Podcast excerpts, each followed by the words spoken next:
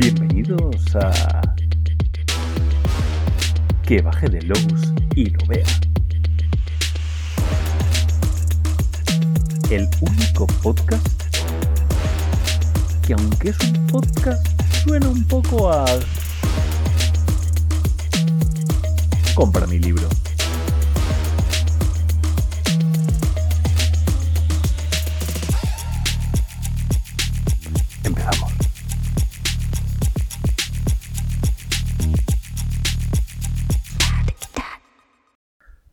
Bueno chicos, eh, al tostaero. Llevamos ya un montón de tiempo hablando de otros libros, de cosas así, de que sí que como mola el rastro de churu, de que... ¿y qué hay de lo mío? ¿Qué hay de lo mío? Porque a mí lo que me interesa, ya sabéis que es que vosotros calcéis vuestras mesas bien, que cogéis los libros, que los metáis debajo de las mesas y que eso, y que eso ya deje de talmalearse. Y por eso hoy voy a hablar de mi mandanga. Eh, es un es un programa que, realmente lo he ido como aplazando en el tiempo, pero, quería contarlo desde hace un montón de tiempo. También es verdad que no podía hablarlo porque es un pequeño spoiler. Pero, eh, bueno, da igual. Me apetece. Eh, vamos a hablar hoy de una cosa muy interesante para todos los que os guste el tema de diseño, que yo entiendo que sois bastantes de los que estáis aquí eh, eh, escuchando esto, y es cómo se desarrolla una mecánica. Estás como, pero no debes hablarme de tu libro, pero bueno, vale, eh, venga. Voy, a lo concreto. Eh, llevo ya un tiempo sacando unos Shadow Shots, eh, que es una campaña para esos terroristas que se llama mm, El Rey, es el ciclo de aventuras o el ciclo de, la campaña Rey, que eh, transcurre en España. Además de que, bueno, pues es la hostia porque lo he escrito yo, o sea, no, no, no va a ser malo. Además de eso, me he encontrado con momentos en los que he necesitado desarrollar las, las, em, las reglas un poquito más, porque lo llevamos diciendo un montón de tiempo. Eso terroristas eh, no es el rastro de chulo, eso terroristas es muy parco en reglas, tiene lo justito para que tires millas. Ya, ya ves que ni siquiera hay un apartado de, de reglas de cómo gestionar eh, el ahogamiento, por ejemplo, que es, que es tipiquísimo, tipiquísimo tú eso te lo gestionas. Pues dame una tirada de salud, y yo qué sé, y, tira para acá. Lo que surja. Bueno, da igual. En cualquier caso, sí que yo necesitaba, para un momento concreto de una aventura que ya ha salido, no voy a decir qué aventura es. Bueno, perdón, sí lo voy a decir. Eh, pero lo voy a decir de tal manera como muy rapidito para que el que no quiera el spoiler eh, se lo pueda saltar. O sea, va a ser, eh, ¿sabéis el típico? Yo esto lo veo en Spotify, si vosotros usáis Freebox, pues me parece muy bien. Pero en Spotify tienes un botoncito que es de pasarte 15 segundos. Bueno, pues yo voy a avisar a partir de aquí y tal. Eh, y en esos 15 segundos voy a soltar el spoiler. Todo el que no lo quiera saber, voy a hablar en clave el resto del programa. O sea, lo podéis escuchar. Solamente voy a hablar de que es un veneno. ¿Vale? Hay un veneno y vamos a hablar de cómo se desarrolla la mecánica para que ese veneno funcione. No, no quiero decir dentro del juego, no, no me seáis cafres. Eh, entonces, para poneros y ubicaros un poco más, porque algunas cosas específicas pues estarán demasiado en abstracta, eh, voy a decir exactamente qué es, en qué punto lo podéis encontrar, pero va a ser en menos de 15 segundos. En 15 segundos chapamos y tiramos otra cosa, ¿vale? Entonces, lo voy a decir. eh, a ver, eh, ¿estáis ya todos con el botoncito ahí en 15 segundos? Vale, pues ahora vamos a hablar de radiación. Es uno de los venenos más jodidos de la historia y vamos a hablar de ello. Me sobran unos cuantos segundos, así que os quiero mucho. Guapos. Tú, no tanto, pero da igual, se te quiere igual. Venga. Vale, pues eso. Lo que estábamos diciendo. eh, en este podcast vamos a hablar de cómo desarrollar una mecánica de un veneno muy concreto. Es un veneno muy, muy chungo. eh, que aparece en uno de los. eh, de, los Shadow Shots. No voy a decir en cuál. eh, dije que lo iba a decir, ¿no? Da igual, jodéis. Ya ha salido, es uno de los que ha salido. Vosotros veréis. Vale. Eh, ahora bien, como diseñador, ¿tú qué haces? Porque tú dices, yo necesito esto, necesito esto para contar mi historia. ¿Qué hago? ¿Qué hago si no existe? ¿Me lo invento? ¿Me lo saco de la chistera? Eh, bueno, pues si soy diseñador, sí, para eso están los diseñadores, ¿no? O sea, pero ¿cómo lo hago? ¿Cómo lo enfrento? Eh, lo que quede ahora, ¿sabéis cuando en, los programas estos del César Millán y tal que aparece el, esto se ha hecho por un especialista, no lo intentéis en casa? aquí hay un disclaimer parecido.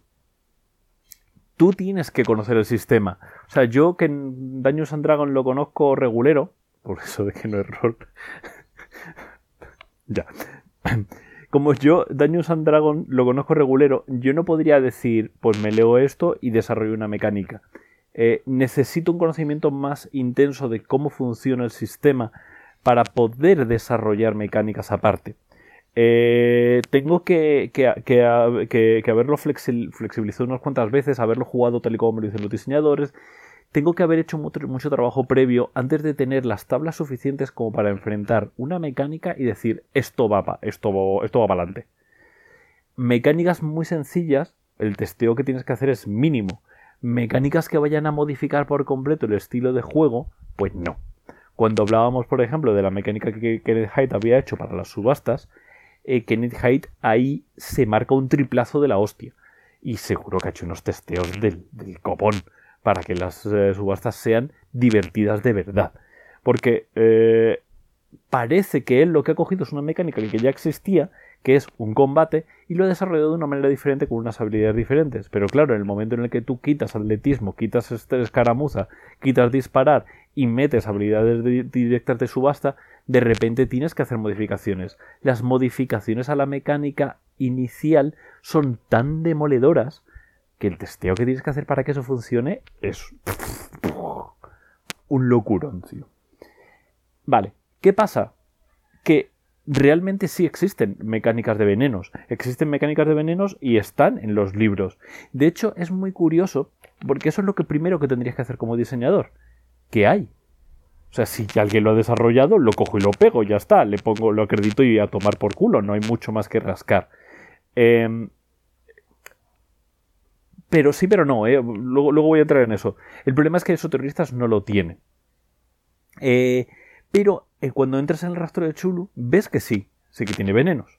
Justo este no. Uy, casi.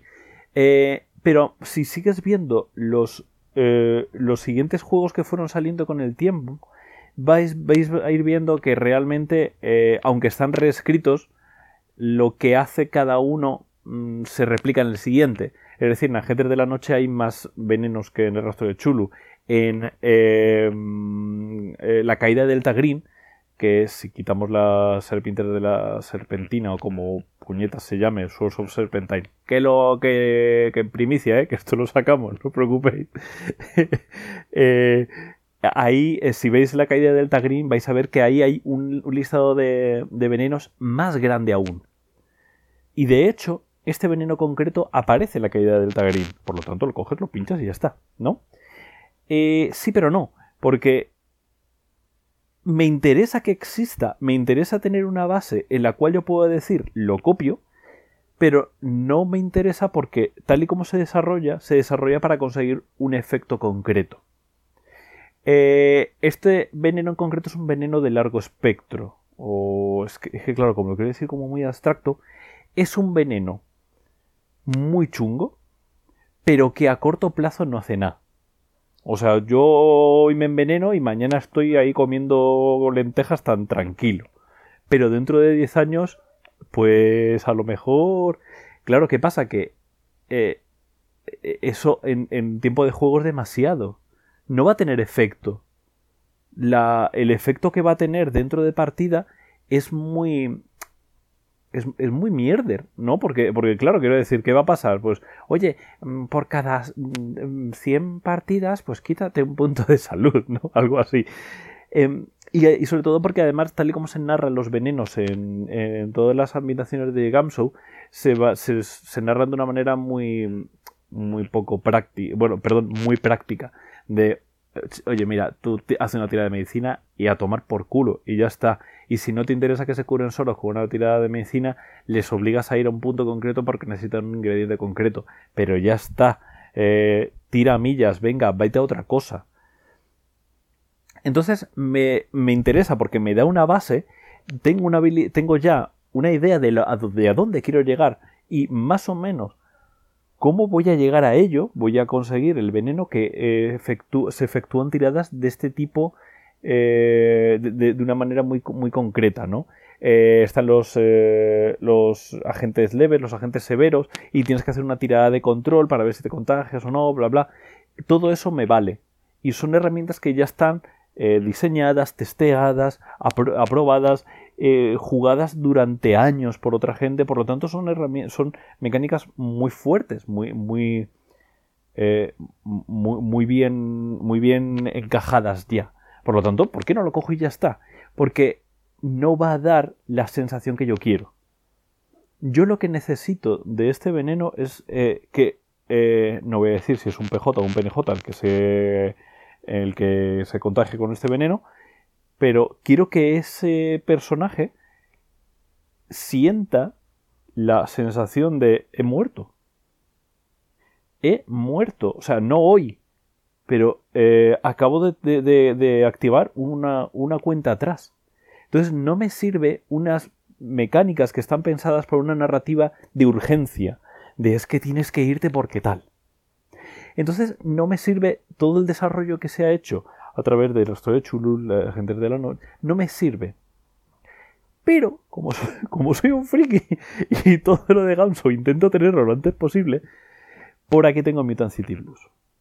Y Mutant City Blues, eh, para que no conozcan Mutant City Blues, Mutant City Blues es un juego de, mutantes eh, en, el, en, un futuro cercano, en el cual, bueno, pues hay una, gestión policial de los mutantes y hay ciertos poderes que están regulados, ciertos poderes que no, y hay ciertos poderes que se contrarrestan entre sí. Claro, esto a nivel de mecánica es un chocho de cuidado. Eh, y Robin Delos es que es para quitarse el sombrero. Eh, eh, en cualquier caso, justo este veneno también aparece.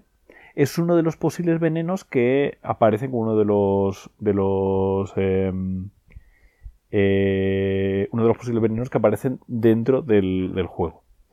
Dentro de los poderes mutantes, perdón. ¿Qué pasa? Esto me interesa más, porque es súper destructivo. Y, y dices tú, pero Álvaro, ¿pero no me has dicho que quieres algo menos destructivo? Espera, espera, espera, que ahí llego.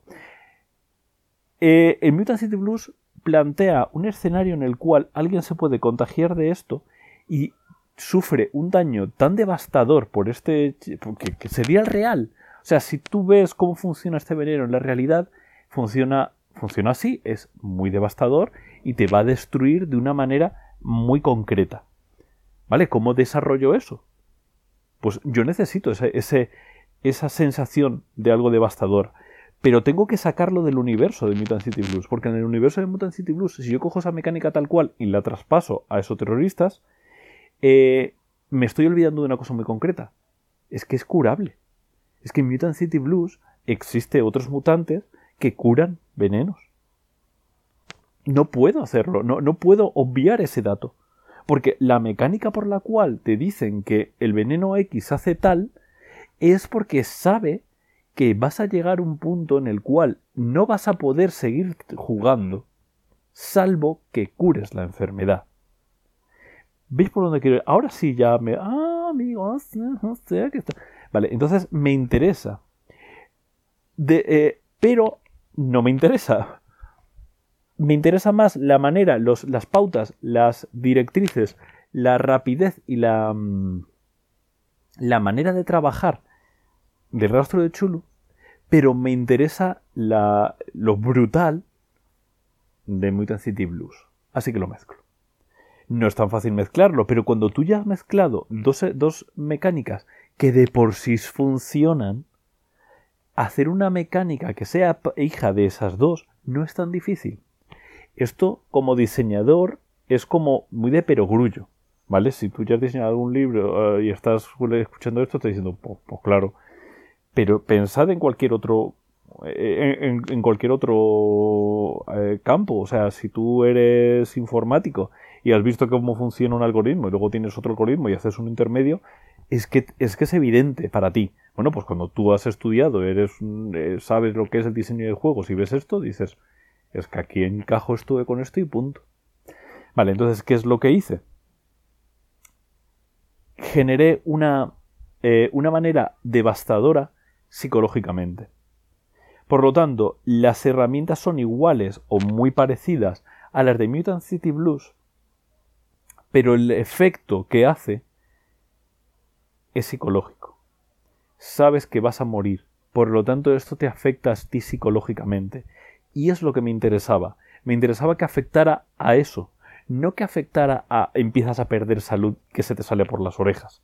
Me interesa saber que tú vas a pensar continuamente en eh, es que estoy cascando. Es que esto que me ha ocurrido y quería un efecto que tuviera que ver con algo psicológico. Y por eso lo que hace es que cuando tú fallas una tirada, esto es la mecánica tal y como la he desarrollado yo, si tú fallas una tirada, haces una tirada de estabilidad. Y si fallas esa tirada de estabilidad, entonces es como, mierda, no es que haya fallado, es que se me está, es que estoy deteriorándome físicamente por culpa del veneno. Realmente el veneno es posible que no te mate nunca, porque tal y como está diseñado eh, y, se desarrolla de una manera muy similar, eh, cómo te hace el daño físico, a lo que aparece en, el rastro de Chulu, etcétera, etcétera, etcétera, hasta la caída del Tagrin, pero es posible que nunca te mate, y más en una campaña que suele pasar en campaña, un par de años, un par de meses no va a tener un impacto real. Puede que sí, puede que no, porque esto es lo de siempre. Hay gente que se pega fumando toda su puta vida y le, le mata un camión. Y hay gente que tiene cáncer de pulmón y no fuma en su vida. Entonces, eso también lo quería integrar. Por lo tanto, la pérdida de salud por culpa de esto quería que fuera somera. Pero no el efecto psicológico de la pérdida de salud. Quería que los jugadores cuando hicieran tiradas pensaran que esto les puede pasar. Porque si tú tienes un, un jugador que dice, oye, eh, venga, dame una tirada de esto, él dice, voy a gastar más puntos, porque como falle, no solamente es que se me escapa este hombre porque no consigo hacer la tirada de conducir, es que luego me paso en mierda o el resto de la sesión porque he fallado la tirada.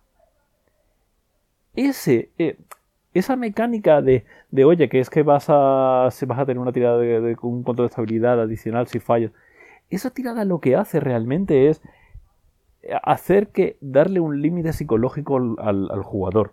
El jugador, normalmente los límites psicológicos están en me van a matar. Eh, voy a, me voy a quedar muñeco. Pero eh, si el límite psicológico está en voy a ser injugable, eso también ocurre joder, yo no voy a hacer esto porque entonces, ¿por qué no se ponen los jugadores a matar gente por la calle dentro de partida, eh? O sea, decía nacional, no escuchéis esto. Eh, eh, ¿Por qué no se ponen a hacer ese tipo de barbaridades? Porque entonces se meterían en la cárcel y se quedarían sin jugar. Eh, las, las opciones que se hacen, por mucho que queramos simular la realidad, las, las opciones que te da un juego siempre van a ser más sencillas que la realidad. Eh, si, si, a ti te dicen que para hacer un hechizo tú todos los días tienes que cantar guli guli guli guli aran san san durante dos horas, tú te levantas al, al, máster y le dices, oye, que canto guli guli guli guli aran san san durante dos horas. Eh, luego sigo jugando. Sí, venga, vale, pues ya está, tira, ya, venga, hala. Y después de 20 días tendrás el mega hechizo. Y tú solo tienes que recordar y decirle al máster que vas a hacer guli guli guli guli san san. Pero si en la realidad tú tienes que estar durante 20 días gritando eso dos horas al día, es muy improbable que lo hagas. Las limitaciones, em, las limitaciones mentales, las limitaciones de jugabilidad, lo que hacen es poner en guardia al, al jugador. Y entonces le llevas a ese punto. Le estás llevando al punto en el cual el veneno te está jodiendo tu ánimo. Y independientemente de lo otro, el veneno está jodiéndote eh, la sensación de qué voy a hacer. Es que, es que, es que me quedo sin. Y esa sensación, aunque no se aplique ni una sola vez, porque los jugadores sean tan cuidadosos que nunca lleguen al punto en el cual se les obliga a hacer una tirada de un control de estabilidad, ya está esa mecánica generando una dinámica en el juego. Está creando unos jugadores asustados ante algo con lo cual no tienen poder. Y si con esto ya no se vendió mi libro, ahora es el momento de decir que no está a la venta, o en vez de meter en la suscripción de los de, porque son Shadow Shots, pero saldrá en libro, pero, saldrá en futuro. Cuando os vuelva a salir, no os preocupéis, que ya os haré spam de nuevo. Pero quería que explicaros esto, quería explicar las decisiones de diseño. Yo he desarrollado este veneno concreto de esta manera concreta porque soy yo. Puede que otra persona, con otra experiencia diferente, con una perspectiva diferente y con una con un tono que quiera conseguir en su partida diferente, tome decisiones que sean por completo diferentes a las mías. Eso está bien. Por eso somos diseñadores. Por eso no es. Eh, por eso la cocina creativa es una cosa y la, la, cocina de puchero es otra. ¿No? O sea, hay cosas que tú coges una receta, tin, tin, tin, tin, y tiras, y hay otras cosas las que tienes que probar. Y si le he hecho esto, y si le he hecho esto otro. Y no es lo mismo mi receta que la tuya, porque esa es la parte creativa. Y esto es lo que yo quería expresaros hoy. Quería enseñaros que, se puede hacer estas cosas. Que no es tan difícil diseñar, pero tienes que tener la cabeza amueblada de cierta manera y sobre todo tienes que haber, entre comillas, cocinado mucho antes. No puedes coger un juego de primeras y hacer un hack por haber jugado ya un par de, sesiones. Tienes que tener un conocimiento muy completo de ello. Para escribir aventuras a lo mejor no es, tan, no es tanto, porque no estás aplicando un sistema estás aplicando la receta que te han dado y con que tú seas buen cocinero sepas las, las recetas, tiras. Pero para modificar un juego necesitas otro tipo de tablas. A mí me fascina esto, me gusta mucho y es una de las cosas que más me llaman a mí como diseñador pero eh, quería compartirlo con vosotros porque es un proceso que no, yo, no he visto que, se haya explicado en algún sitio y creo que es muy interesante, ¿no? Es decir, recojo de aquí, recojo de acá, sumo, corto, pego, corto, eh, y me sale una cosa que no tiene nada que ver con el anterior. Pero yo sé las costuras que he hecho. Y si ahora veis mi mecánica, veis las mecánicas de la, de la caída del Green, veis las mecánicas de Invito City Blues, y, vais a poder deshacer la mecánica, vais a poder descoser lo que yo he hecho, porque tenéis los ingredientes base. Es muy interesante y espero que, os sirva de algo, porque hago, estas coñas, estas cosas. Venga, y ya está. Y nos vemos. ¿Vale? Pues eso. Venga. Adiós.